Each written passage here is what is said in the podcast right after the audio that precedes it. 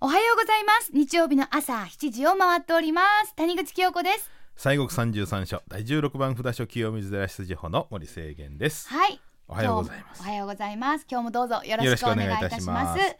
さあ始まりました西国三十三所トリップアラウンド33ですこの番組は近畿2府4県と岐阜県に点在する33箇所の観音信仰の霊場の総称である西国三十三所でこれらの霊場を札所とした巡礼は日本で最も歴史がある巡礼業で現在も多くの参拝の方が訪れてくれてはります、はい、でその西国三十三所一つ一つ魅力を含めご紹介していこうということで、はい、今週は第27回はい。第二十七回です。 さあ今週のテーマは西国の札所で唯一の観音様はい、はい、はい。これはどういう意味のっていうことになるのかなそうですね。あのお札所のおご本尊さんってね、はいえーまあいろいろご紹介してきましたけど、千手観音さんとか小観音さんとか、えー、如意輪観音さんとか、まあ様々おられますけれども、はいえー、今日のここのご紹介するお寺の観音様はそういうお札所の中では唯一の観音さんそのすうん姿がね、あお姿が唯一であるということは、はいいえーその仏さんと言いますのが、えー京都府とお福井県の県境にあります、えー青葉山のねところにあります第29番札所松王子さんでございます。松王子さんはいはあ松王寺とかって松王子さん松の王子さんとかねうん松王さんとか言いますけれどもはいはい、えーちょっとねここはあの標高699メーターぐらいあるこの青葉山という山なんですが、はい、えーここの中腹にこの松尾寺はあるんですけれどもね、うんえー若狭富士とか言われてるんであすけれどまもあ綺麗なお山なんですうねそうなんですはいでこれがね、あのーまあ、東西で見たらこう一つの山に見えるんですが南北で見るとこうぴょこぴょことこう二つ山がある感じであー、ええはいはいはえいえ双子ちゃんみたいな感じのそうなんですこれ、う馬の耳にも似とるなというねあお馬さんのお耳ですね、ええそうなんでうんうんでね、えーこちらのご本尊さんというのはあの先ほどこの唯一と言うとりましたのが馬頭観音さんというそういう仏さんがお祭りしてありました馬ね。頭ってどういう字を書くえんーですか、馬の頭あですから観音さんもねちょっと怖い顔してはるんですが頭の上にお馬さんが乗っかっとるんですよ。ーなんか写真でちょっと今見せてもらってるんですけど、えーえこりゃあ本当に唯一無二じゃないですーか ね、そうなんですで、まあ、馬頭観音さんはいろいろなねところでお祭りされてるんですけれども、うん、札所の中ではもう松尾さんだけなんですよ。あえでも他にもいらっしゃるんですあねまあ、当然やりますやります。あそうそんで,、えーえーでしかもこのあの馬頭観音さんは、うんお顔が前とそうです左右横横にある、はい、お顔が3つで8本の腕がございましてねはいで頭の上にその馬の顔がある観音さんで、はいまあ、諸悪を断ち切るためのこの怖い怒りの憤怒層というんですけれども、へええーそういう表情をされててねちょっとほんまに、んなんかほんまふ、んーみたいな、 そうそうそうそうんみたいな、こらーじゃなくて、んうーんっていうそうなんです。でこのまあ、えーお馬さんがね馬がこう草をはむように人々のその煩悩を食い尽くしてくれるというね、ああ、えーまあそうなっったたらいいんですけどね。ねでまあ、古くからはやっぱり農耕とか交通のお守護の仏さんということで うん、あの結構ねあの街道筋なんかにもあるんです石仏であ、それこそ馬頭。はい馬頭観音さんお祭ありしーただったりするんですわバレ昔は本当にもう馬ってそりゃあもうそうです今ももちろん大切です大変には変わりがうんないけどもう中山道のねとことかにも結構あるんですけれど実も際にその交通の手段としてもねそうですバリバリええええメインストリームだったわ けですそうかでらすね。でまああの、うんまあお馬さんを、うんまあまあ、抱えてはるということで、まあ、競馬ファンとかからもねご進行したりた りそうでしそょううそうねそうもう藁をもうすがりたいね ドライ化して当てたいみたいなねねはいはういん、でまあその、まあ、仏さんは秘仏なんですけれども、はい普段はお前たちをお参りすることができましてね、うんえー前回のご本尊さんのご会長があー2009年でございましてええ次回はあー2042年33年に1回でござ います。はい、 33年に1回か、はいまあなんとかそこまでは頑張りたいと思います私も、ねはい頑張りましょう。頑張りたいです頑張りましょうはい、 えーさあといううーざっと教えていただきましたけど、やっぱりこの歴史というか縁起そうでがす、ね、はい、ここも古いんですあの和道元年西暦708年にできたお寺で、はいえー中国のお坊さんの伊光上人という方がこのお若狭富士のこの青葉山にね山にえー修行におられた時に松の木の下でですねはいこの馬頭観音さんを監督されたんですねあ、えーお姿をこういただかれたわけでござはいい、ます。もう、はいうんうんご自分の中で見ちゃった感じですよね。はいうんでそこにまあ草案を結びましてねでそこであのお祭りされたのが始まりでございまして。ほうほうえーでまあここはその馬の耳に似てる馬ジ山というねあの中国にある山なんですが、はいそれに似とるということでここはそういう霊言新たかなとこだろうということでこの方はこう修行されてたようでございます。ああ、そうか、自分の故郷のそこと似てると。そうなんです、はいはいはいでねここも修験の山でね、うんあの五万を高張るとねその煙がずーっとこう町にあのお降りていきましてねはい、あの海沿いの方にもこう行きましてこの漁港なんかにねはい。行くとその、まあ、海の平安をねみんな願ったとかそういうふうな、えあーー地元か。らそういうずっとこう親しまれてた仏さんうんうんうんうんのとこなんですけども、はい。でまあ、その後元明天皇があー藤原のお鞭丸に命じまして、えーその馬頭さんを作らせて本堂を、まあ、建立させしたとか、まあ、戦国時代に消失して現在の本堂はあ江戸のえー享保15年1730年に再建されたというようなねいや、もう、それでもだいぶ経ってますけど。そうです。はいはいええ本当にまあ京都府のね指定文化財でございますけれどもね。ああそうなんですか、はいこれまた立派なねそう歴なんで史すよの古いというところですがはい。さあまあ他のというか、まあ、見どころははいいかがですか、はいもういっぱいございましてね。平安時代にはあの鳥羽天皇のお妃のあの方が行幸されたということで鐘楼の横にはあ鳥羽天皇のお手植えの立派なねイチョウがあったりとか、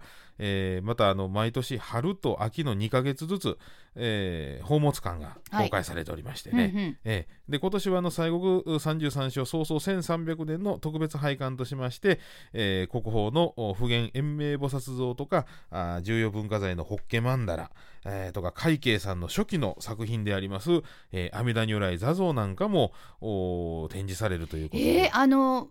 はい、運慶会計の会計ですかそううですはあで秋は9月の21日から10月の21日と10月の24日から11月25日までこの前期後期ですけれどもお展示会をされながら公開ということでございます。はあでもちょっと話は戻って、はいはい、まあ、運慶会計なんですけどあまりにも有名すぎて、で作ったっていういうものもあるじゃないですか、はいでもなんかもうほんまにおったように思えないですもんいやーねえこんなこと本当に一人の人間うがんできるのかって、でもな本当にねあのもう何百年もやっぱりそれそれこそ1,300年、はい、あの山の中腹にあったりとかねそうですだから皆さんあれ木材とかはみんなで、うんうん例えばじゃあここにお堂を作ろうって最初はまあそんなに、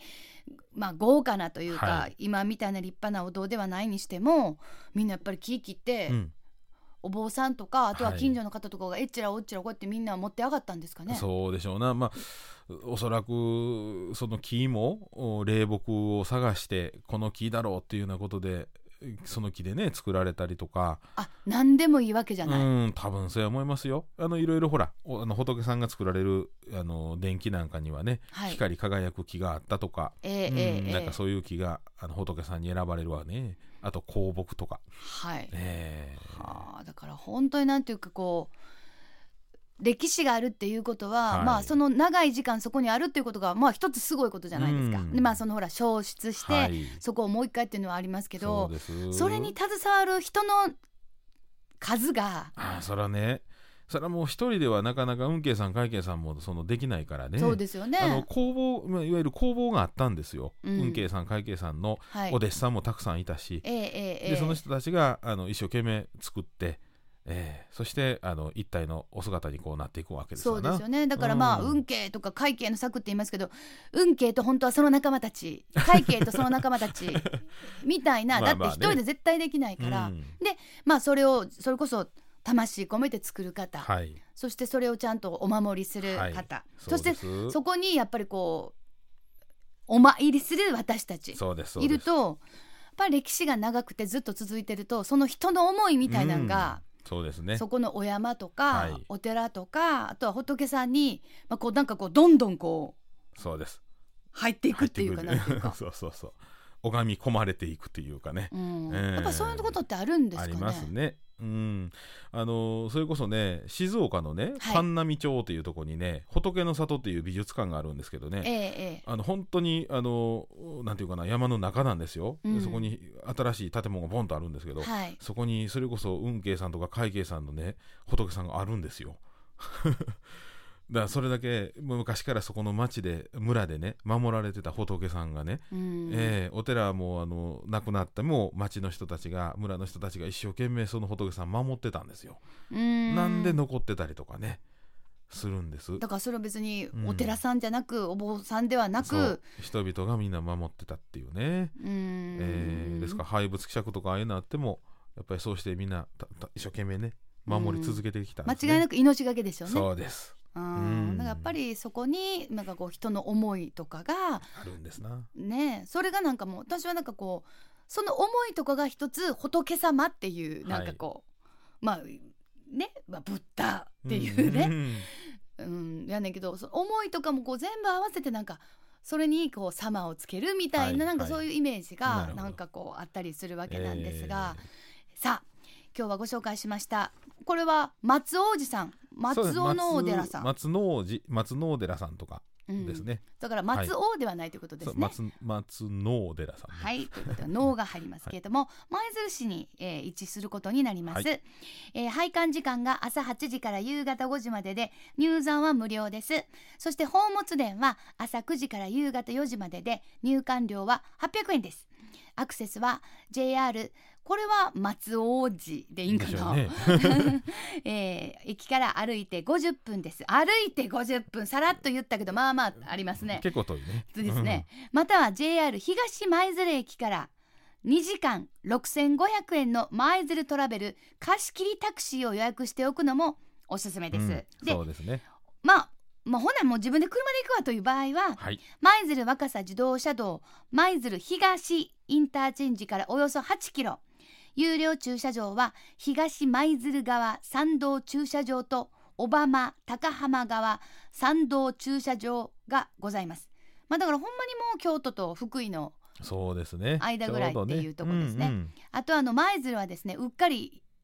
西と東がありますからそれね、気付けんだけまで。そうなんですこっちはあの福井の方に寄ってるってことは舞鶴東そうでねすね。インターチェンジからということですまあでもこうやって見るとね駅から歩いて50分とか、うんでもそうなりますとまたこれ行くと非常にありがたみがそうですね。頑張ってきましたよっていう、ね。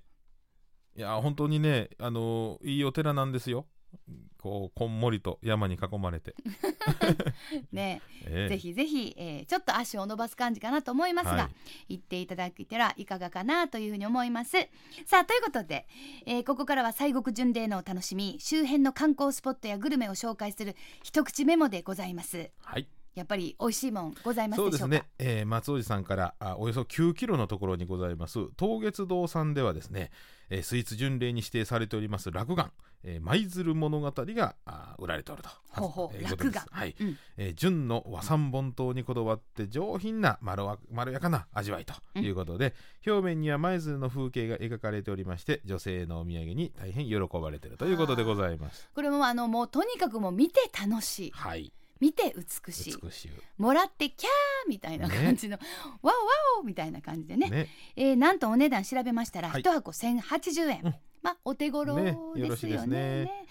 まああの舞鶴と言いますと、はい、私よく行かせていただくのは赤レンガ作りの倉庫、ねうんうんうん舞鶴赤レンガパーク、はい、ねございますね。えーそれからですね、えー護衛官はじゃんじゃんおりますの ではい、あの海上自衛隊があるそうですね。そうですもうじゃんじゃんいてますからね、えーえーはいえーじゃんじゃんございますあと海水浴場もねそうです。ありますあとほら、はあのちょっと行ったらほらそれこそ小浜とか高浜とか、うんあっちの方でそうすやっぱりあの子供の時はあそこ行きますよねね、ははい、い、私も行きました、 あ